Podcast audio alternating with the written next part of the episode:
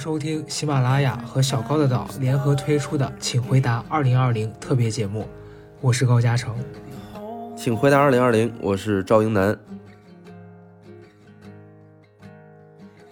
我今天在云南的普洱市，这是我第一次来这个地方。今天这期是我和赵英男还有我们的一个朋友，然后这位朋友叫科科，他也是我们在二零二零年认识的朋友。是的，嗯，大家好，我是二零二零年新的一个奇葩说淘汰选手哎科科，还要把自己 提的这么高是吗？以自己素人身份来出对镜了。对对对对是对，我们今天来这儿要聊的话题，其实是因为今年也快结束了嘛，嗯，然后我们从北京，呃，赶到这个地方的那一天，北京下雪了。然后到这个地方，气候什么像春天一样，然后就会给人一种觉得哇，这几天特别短暂，但却特别值得珍惜的感觉。而且马上要结束了。那你有有遗憾吗？我还好，因为其实这几年我觉得下雪都没有那么大的，哎，因为我在上海待了几年，然后每一次都是下雪的时候，上海不下雪，就北方在下雪。等我回家的时候，雪已经下过了，所以我也好久没有见过下雪的场景了。我离开的时候稍微有一点点小遗憾我。作为一个东北人，丝毫不期待雪，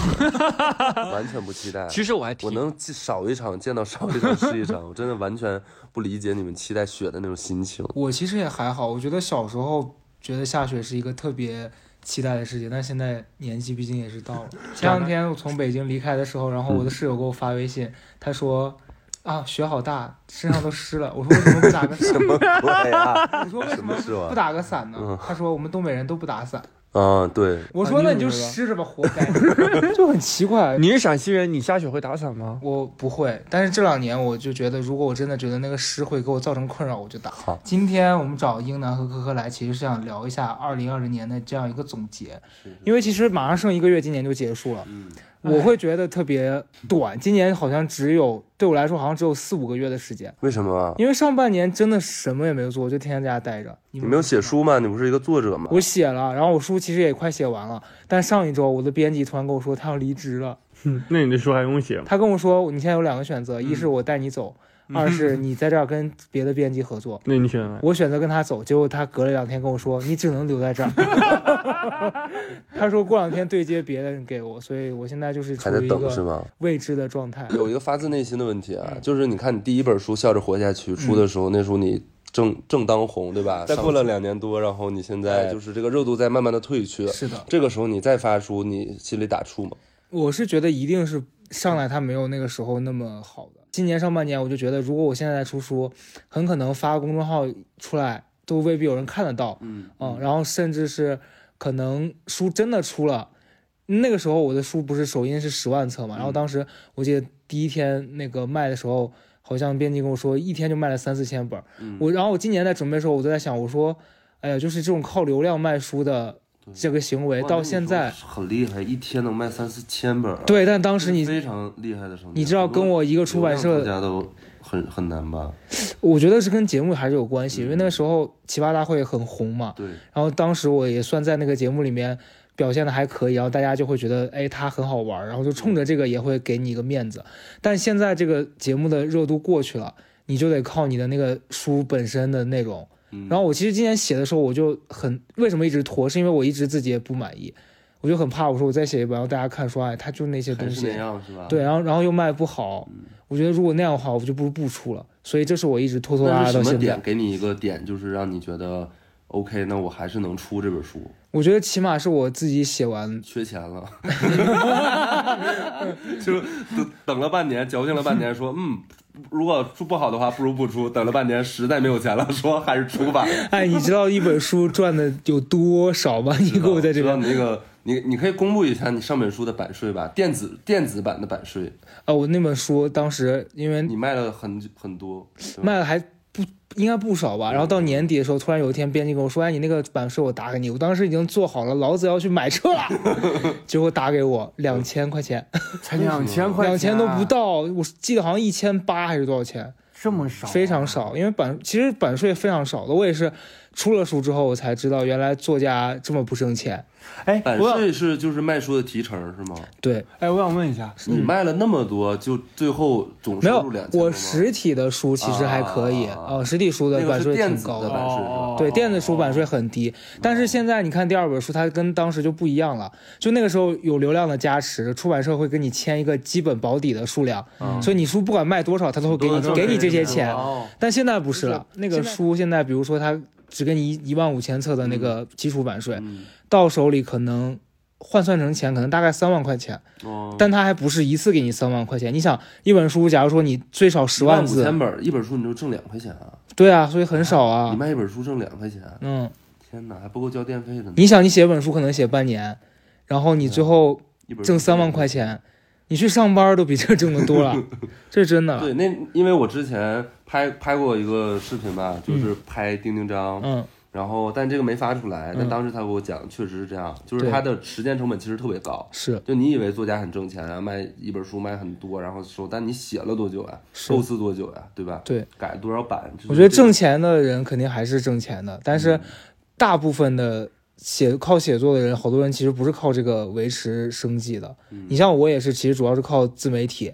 哦，你要如果靠写书来养活我自己，我现在肯定已经饿死了。嗯嗯那你这个书打算在今年年底写完要发吗？我想今年年底写完，我希望明年能顺利的发了也。挺好，就在21做一年的时候对，哪怕卖不好，但起码我做了这个事儿。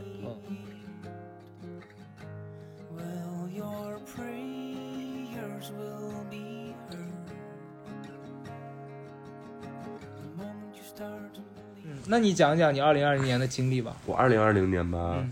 我二零二零年对我来说总体来说是好的一年，就是因为首先从疫情那时候开始嘛，嗯。就是虽然是害怕的，就是怕疫情嘛，嗯。但实际上那时候天天就只能在家待着，嗯。然后那段时间是我最开心的一段时间。天，天在家乱花钱，就是 真的，我那段时间就自己一个人在家待着，嗯。然后呢，就是你心里想的就是你没有在工作，嗯。然后别人也没有在工作，所以你在工作上完全没有焦虑感。哎，对，然后你又是自己，然后那是我第一次自己一个人租房子，就我一个人住，然后就所有东西啊，然后也是刚搬进去，因为我十二十二月去年十二月底刚搬进去那个房子，然后我就开始，你看我二月份的时候自己在家，然后我就各种买，天天就在京东上就是买各种东西，然后第二天到，然后我就我还特意买了一小推车，天天取快递，天天外面拉快递，然后拆快递，好开心啊！那段时间是我就觉得真的是偷来的那种时光，就特别特别特别开心。我非常能理解你那个心情。就像前段时间，我也是，我跟那个小北嘛，就他也是个作者，然后嗯 然后我们两个认识了，然后我们两个认识之后，一般大家都会觉得说这种文字工作者之间会互相督促，嗯然后我们俩都问说，哎，最近写作了吗？他说没写，我说哎，我也没写，然后说那就继续就就就这样混着吧。对啊，大家都是知道你也过得不好，我就放心了嘛。就是一想到自己没有努力，发现别人也没有在努力的时候，就非常松一口气，非常坦然，松一口气，真的。对吧？所以我现在每次看到科科的状态，我就很，我就会非常释然。你为什么看我状态是、啊？尤其是科科比你还大几岁，是吧？这里面你最大好吗？可是我比你有钱好，我知道。我跟你讲，这就是你们有钱人的生活，我没有我没有你知道吗？可以在疫情期间还可以买买买，像我疫情期间就特别的不开心，嗯因为没有钱，没有钱过遭遇了这个失对业，就是这个找工作难的。就是首先第一我没有钱，第二我心系民众，我看到大家生病我很心痛，我看到白你衣天使。的表演性能不要这么强。好的？呃，好的好的，我有有没有我疫情的时候就也挺开心的，就虽然没有钱，但是不用上班就是一个很爽的事情。虽然说是这个事情本身不是一个好事情啊，嗯但是就是给你带来那种心安理得的在家瘫着，就是特别的爽。对，对，但是你今年感受到这个找工作的难，对吧？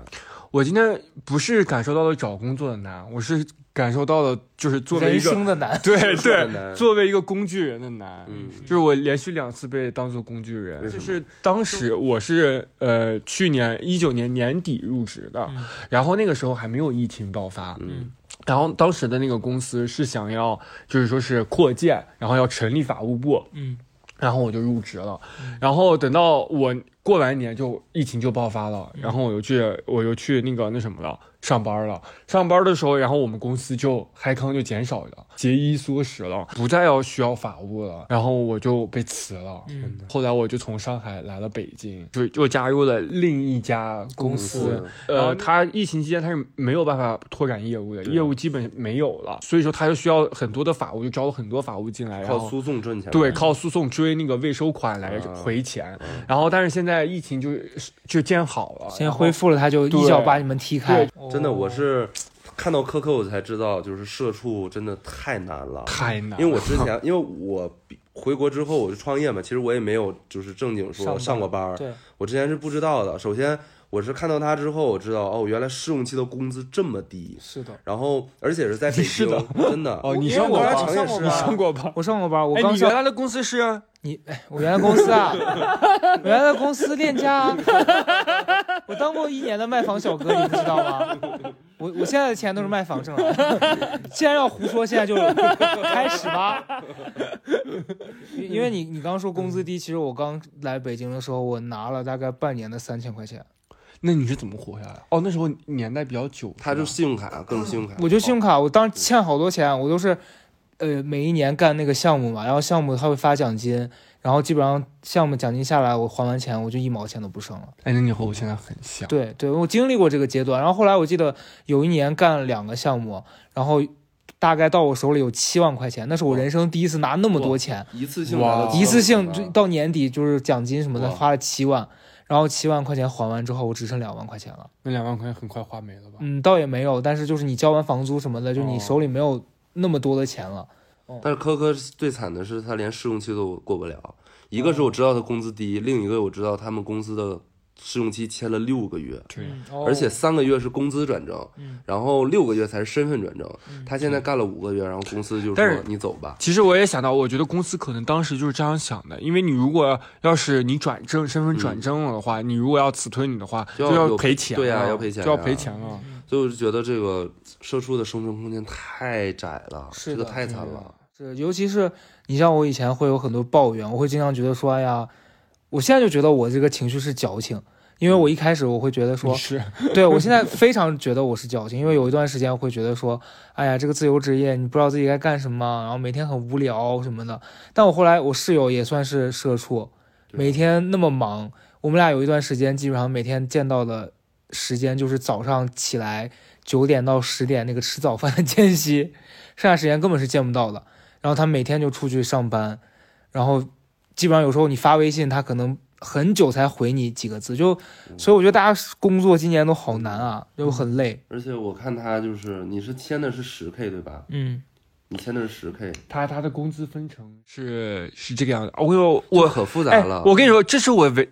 就是我见到的唯一一家，就是我感觉我自己受到了欺骗的公司，嗯你知道吗？因为他跟我口头承诺的是一点一，嗯就是是呃十一 k，嗯你知道吗？哎哦，十一 k，对他跟我每个月到手你猜多少钱？三 K 吗？没有那么低，大概四五 四五四五千。那也很少哎。，对，就很小。先十一 k，然后最后到手四五千，我最后我才知道。我跟你讲，因为他，我跟你说，这这个公司真的是我就是算是比较有名的一个公司对，而且我我就没有想到他会是这么的管理是这个样子的，因为他。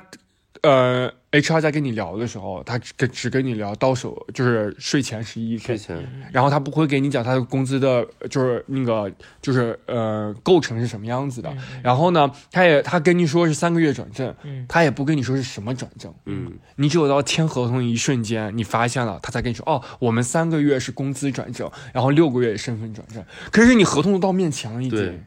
你知道吗？然后呃，另外他跟你说是十一 k，但其实是什么？其实是底薪是七 k，嗯。然后两千的呃那个补助，然后还加什么呃多少的交通费什么什么什么给你给你报的这些钱，然后算下来一共哦，但是哦，但是其实你你像那些报销的是你已经花了的，嗯，就就或者是你不花，或者你干嘛拿来，但但他都是会拿这个发票来抵税的。那你学法律，你你当时遇到这样的情况，你没想到什么解决办法吗？这有什么解决办法呢？就比如说你下次找工作的时候，提前对，这个这就是这个学法律的人最后就是你还是敌不过就是老板 这种劳资关系的权利的不是，因为你不是说你不是你学法律的人，你就是无敌了，你知道吗？你当你面到就是如你像我去年刚毕业嘛，你我今年就是找的第二份工作，嗯那你你面对这么样一个东西的时候，你就是你是一个初步入社会的人，嗯有时候你会被迫的接受一些东西，啊对而且当时疫情期就是刚结束没多久，其实也没算结束嘛，就是刚缓和没多久的时候。这个时候，这个时候你去找工作，首先你就觉得，哎，其实挺好的。你你，我当时的想法就是说是，哎，底薪虽然这么多，我也明白他的意思是什么，嗯。就是呃，给你上税上的少，呃，就是不是给你上金上的少一点嘛，给你规定的的那个底薪低一点，然后其他的，但是其实其实这样不好的我也知道，但是就是你可以拿到这样的一份工作，其实如果可以拿到这么多钱的话，你还是蛮开心的嘛，嗯。对吧？当然对，可能就是可能公司也是会利用你这样的心态，所以你肯定就会自己去签了。是是。那你现在这个阶段，等于说从这个公司离开之后，你要又要进入找工作的状态了。对的，所以可是年底了，应该不太好找吧？我也不主要是你想他又找，然后又得六个月。哦，如果遇到正他再遇到像上这家公司这样又六个月，其实我就特别惨，你知道吗？他这相当于他这个，然后你看啊，相当于他这一年就是一直在嗯。试用期，就现在对。十二个月就是我就一直我就一直在做一个试用期的工工具人嗯，天但是他干的活儿就而且是丝毫而且其实没有比正式的少少少什么？而且我这个样子呢，其实给我的简历特别的不好看。对，因为别那个人家会觉得你一直在换工作。对对对，但其实我真的就是很惨，就我也提醒大家一下，如果以后 HR 跟你们去聊啊，因为我不知道你是不是受众比较年轻，对，我觉得你下次再跟你聊的时候，你就知道要问什么了。你一定要问清楚你的工资构成是什么，然后他如果要给你前六个月的试用期，我觉得你可以适当 battle 一下。嗯，对，或者人告诉你试用期三个月，你我觉得，我觉得就是不管你是不是刚刚步入社会的人，就是你要懂得保护自己才是最重要的。就是不要觉得说是哎呃，就是我们那种刚毕步入社会的人的心里就觉得哎，人家雇我给我发钱，我是不是不应该就是说是太。就是太纠结于这些东西，或者说是太太苛刻，然后会让人家对我造成不好的印象，或者怎么样。我觉得你如果要想要拿到一份工作，不仅仅是你要得到这份工作，而且你要开心的得到这份工作，不然的话，你虽然得到这份工作，你最后的下场也是不开心。明白明白。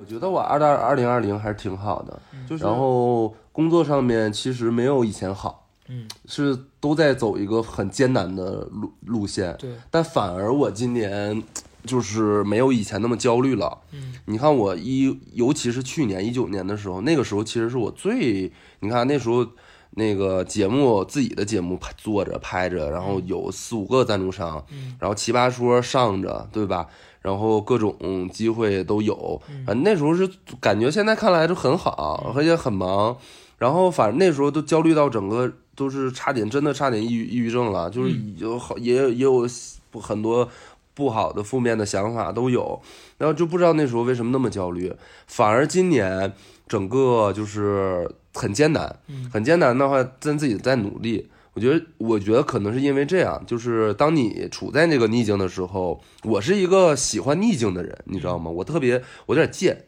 就我特别是，对，我你是我真的挺你真的是，我挺贱的，就是我特别喜欢背水一战，嗯，我喜欢这种感觉，嗯，就是所以当你把我放在当没有人看得起我的时候，我是最有安全感的，嗯，当所有人都高看我一眼的时候，我反而就觉得，哎呀，哎呀，我不行了，我是这样的一个人。哎，你这个心态很好，哎，然后今年呢，我有一个新的变化，就是我今年开始读书了，嗯，就认真的读书了，然后开始体会到了获取知识或者思考的快乐，就在慢慢的去去去去读，但当然现在也就是反正就是看到啥读啥，就是还没有那种说什么。呃，我要系统的、功利性的去读，现在没有这种，就是没有这种烦恼，所以像我读书纯是就是觉得还挺挺开心的。终于把我两年前在节目里给你的建议听进去是了。当时高嘉诚在第五季跟我开杠的时候说：“你多读点书吧。”结果被 网友被骂死了。网暴了了半年，说人家清华毕业的比你多的书多的。其实我是真的很少读书，然后高嘉诚是知道这一点的。然后他说很委屈，他非常委屈我。也没有委屈了，因为我觉得节目就是这样，大家只会看到你觉得你那样很对 mean，对对，然后你确实很 mean 那样。确实很 mean，然后我今天一个人私底下更 mean，只是播不出去而已。开始学习了。然后我是意识到一件事情，啊就是我觉得，呃，因为我今年二十五岁，虽然比你们都还年轻，小一些 虽然比你们 对不起啊不自觉不自觉的啧了出来虽。然比你们都年轻，但我觉得二十五岁，如果有你有一些听众哈，在我这个年龄，就是可能刚我进入，但其实你像科科二十七，但他进入社会才半年多，大半年。嗯是我进入社会其实两年多了嘛，对吧？但如果从出国就开始独立的，其实出国就独立了嘛。出国开始算的话，其实我已经进入社会四年了。但在这样一个阶段的话，实际上我觉得如果有人跟我同样的阶段，其实大家要警惕一件事情，自己的学历的红利和年龄的红利都马上就要过去了。就你再比如说你再过几再过一年两年。比如说你进入社会三年四年的时候，没有人再会问你说，哎，你哪个学校毕业的呀？啊，你这个学校毕业的很好啊，不错。如果你是名校，或者你学校还不错，或者你留学啊什么的，那如果你很年轻，你还认为自己很年轻的话，你再过，比如说你到二十七的时候，你现在会有人说，哎，你还很年轻啊，你你的未来的潜力很很大，你多犯错我可以包容你，很少了。嗯，二十二岁的人犯错和二十七岁的人犯错真的不一样，我听不下去了。真的是这样，不是，实际上真的肯定是是这样，对啊，对你二十二，你你你就想吧，你你你弟弟比你小四岁，对吧？嗯他犯错，你都觉得说啊，那 OK，他还小。对你现在犯一个错误，你你也需要付出很大的成本去弥补。嗯你到往后，你越来越这样，因为你就是承担的东西越来越多嘛，越来越多。这跟老不老没有关系，是你在这社会上。就是拖泥带水嘛，每个人带这社会上拖泥带水，你拖泥带水的东西越多，你背上身上的东西越多，你越越犯错成本就越高。所以我其实今年今年就强烈的意识到这一点，以及我是看到我身边有一个三十岁的朋友，他就是非常有年龄焦虑，我是从他身上看到他那种真实的，就是发自内心从肺里吐出来的痛苦，然后我就觉得。确实是我又体会到了这种年龄焦虑，所以我就觉得，我现在虽然还没有年龄焦虑啊，但是我看到他那种，我觉得那我要慢下来，所以我的计划其实是明年就是要慢下来，好好学习，哎，但你就是学习充电。你没有感受到过我的焦虑吗？我我跟你也讲过，我快年近三十的一种焦虑感吗？但你离三十，但你其实还，好，当然是比你远一些，我对我但是会也比他也要。近一些。但你其实真的还好，就是不是因为你看啊，像我像我这种就是从学校里面，像你比如说你有学历红利，像我这种从学校里面又不是就但你有双非的学校你有颜值红利啊，对，对但是颜值红利也每个人的保不了多红利都有久。但我觉得颜值红利吧，也要分，也是像你说的前面那个年纪的，二十二岁的年颜值红利和二十七岁的就是完颜值红利全不一样。对，我跟你讲，大家很现实的，就现在如果觉得他颜值吸引，一问二十七就哦。嗯拜，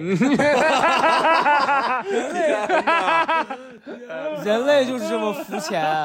真的真的。所以我但哎，我觉得很奇怪，是我反倒我马我还剩四个月我就三十了，我反倒没觉得有什么焦虑了。嗯然后我的焦虑来自于，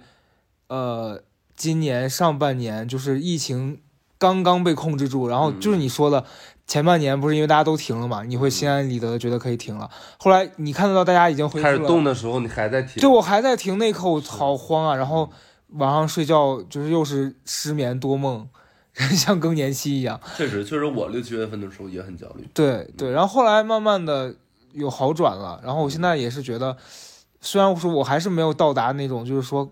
可以不为钱而担心的那种生活状态，嗯但我也跟你一样，是我觉得我想要过一个能充电的生活，想想好好就是不要再一直有那种什么所谓的输出。你就像就得难免要聊到奇葩说这个事情了，嗯就为什么周围的朋友一直在劝你说啊，你该去，这个东西是个机会的时候，嗯我反倒觉得得停下来了，是因为我真的觉得我自己没啥东西可以去了，嗯因为我跟我身边最近的朋友聊，他就说啊，我就问他，我你觉得别人喜欢我什么呢？他说你给了很多年轻人那个希望，你鼓励他们实现梦想什么的。但我就在想，我现在还有那个劲儿去鼓励别人吗？好像没有了。嗯我得再再充充电，我才能有那个底气去告诉别人说你要怎么怎么样。嗯，如果我现在出去告，在人家面前展露我真实的样子，大家会觉得说哇哦，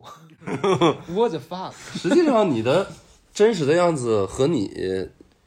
就是你以为大家认为的样子，其实没有很大的区别。是，但我觉得大我觉得家对你的就是恶意也没有那么多，对，但是说觉得你很面的那种也没有也没有那么多。其实就个别吧，行，对他觉得你面也是因为他不够了解你，对，嗯，所以我现在没那么在意这个事儿，只是我觉得我想让自己就是变得再更厉害一点，我不想一让别人一直觉得说啊他还是那个样子，对嗯对所以我就觉得要停下来，，嗯不着急嘛。嗯，因为所谓的三十岁，其实对你来说是一个阶段性，其实他在漫长的人生里面，他其实也就还好，对我刚才在想，我说如果一个四十岁的人或五十岁的人听到这群二十多岁的人在那儿讲逼逼说什么，对啊我二十七了，我三十了，我好焦虑。昨天还看到蔡依林说四十岁我如果二十五 feel damn good，哎，我如果着万人演唱会而且他 他他他说他每天什么消费都是那种就是乐趣就是花钱，说刷手机刷到手酸才停下来。对，我看那个哎，弹我好想幕有个弹过这样的幕写的。生活。啊他是蔡依林，你是谁？他他说完那个 feel damn good 的时候，那个弹幕说：“当然了呀，四十岁有钱有闲，没结婚没孩子，当然非常开心，想想好非常爽。哎呀，就是他毕竟是少数了，嗯，大部分人的四十岁可能要面临很多 feel damn tired。哎呀，我每天的生活都是这样的。嗯嗯。嗯，但其实我也能理解科科的那个状态，因为今年在他上节目之前有一段时间，我问他说你为什么要去做这个事儿，嗯他跟我走心的说，他说我觉得我现在快都快年近三十了，我一事无成。他说你不会有这种焦虑吗？我说我其实也有，但是我的我可能比你多成了一点点事情。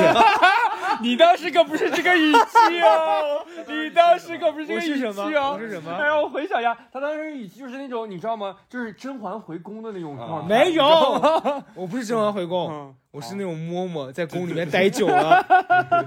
我大概是说，我说，哎呀，虽然说，嗯，没有一事无成吧，但比你强点儿。大概就是这个语气了。然后科科就说，嗯，拜拜，拜。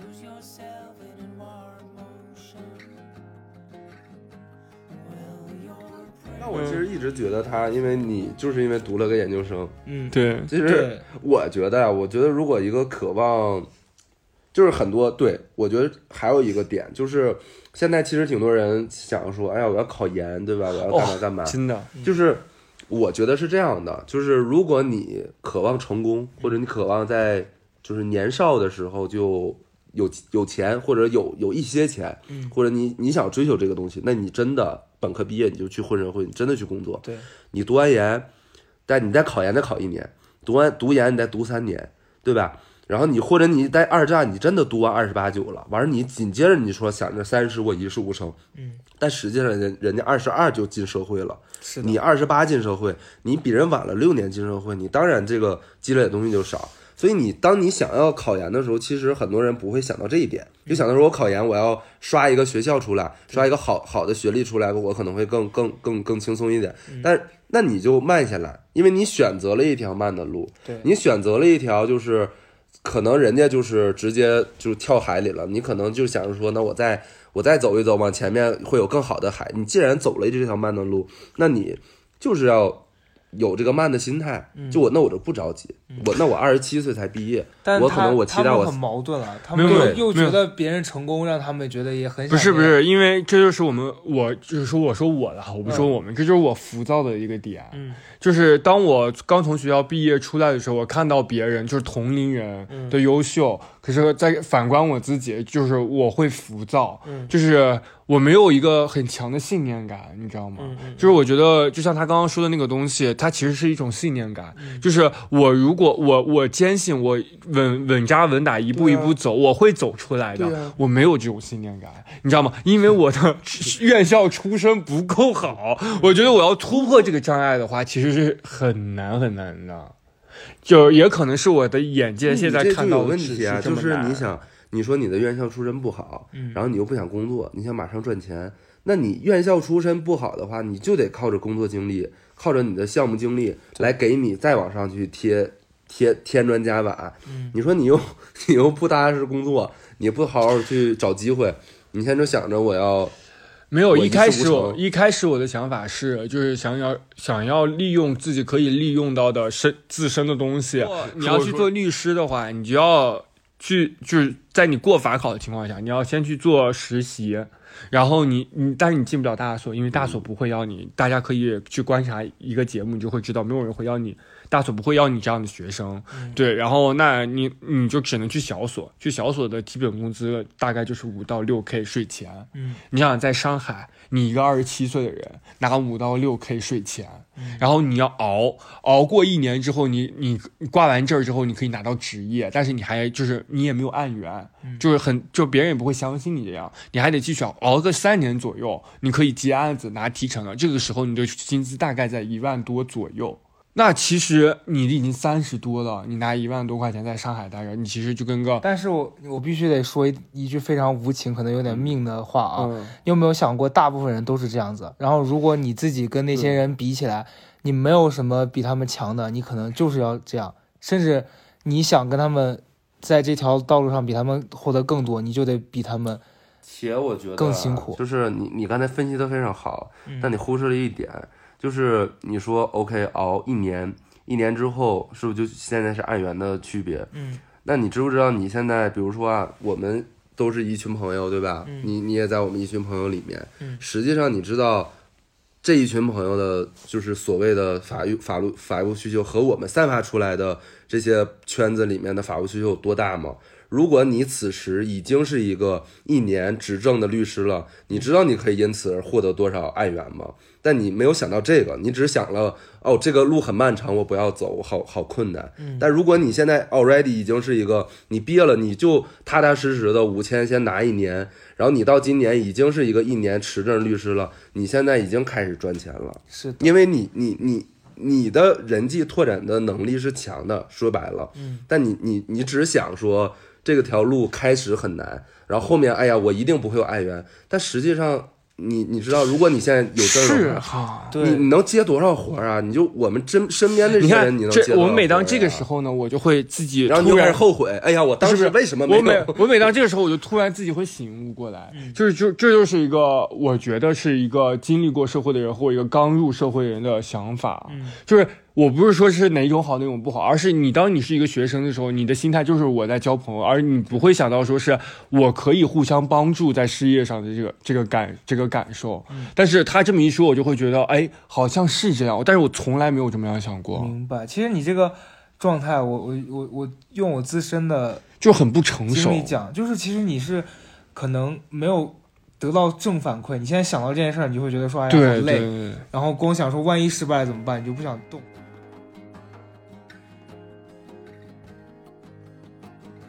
刚才说，呃，你跟英男应该聊一聊二零二零年的综艺经历。那我现在就闭嘴，因为我今年没有任何的综艺经历。哎，我可以聊，我人我有了人生中的第一次综综艺经历，就是第一次失败有什么感受呢？第一次失败，其实感受没有那么的伤感啊。嗯一开始的时候，我会像我在没有正式进入《奇葩说》的录制的时候，我会否定我自己，嗯我会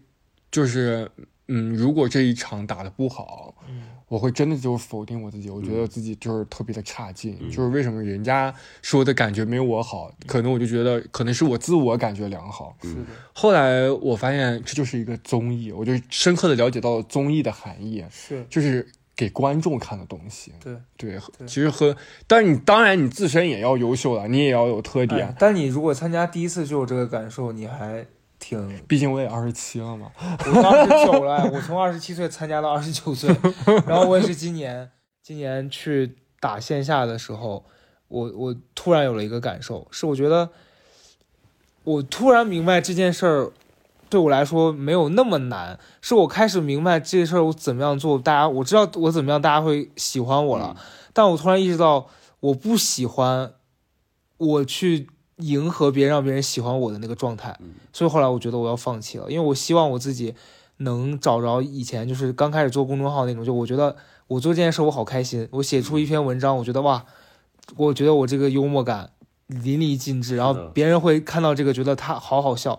我想要那个，而不是说我知道我自己说自己什么 low 自轻自贱，然后别人觉得哎他好可怜的那种笑，我不想要那个。哎呀，我希望我的不要有任何片段剪进去。因为会显得我特别的呆。哎哎，我必须说，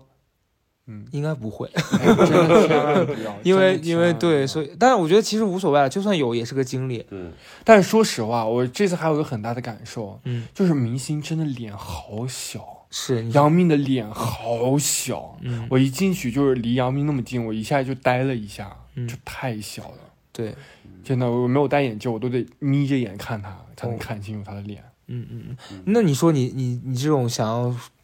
被剪光的心情是怕被别人看到吗？就是熟悉的人看到哎，对我就有这种心态。嗯我虽然不在意别人对我的就是评价，行为评价，嗯但我会在意别人对我的外形评价。就是你哦如果外形整个显示是一个呆逼，我就觉得，哎，不太合适。你的外形倒不像黛玉，主要是行为像。我跟你说，就这种被被周围的人评价，我当时有一个特别生气的经历，嗯就第五季跟赵一楠打，然后输了嘛，然后我有一个很多年都不联系的同事，就是以前以前上大学打工时候认识的一个一个女孩，突然有一天给我发了微信。说啊你好差呀，表现的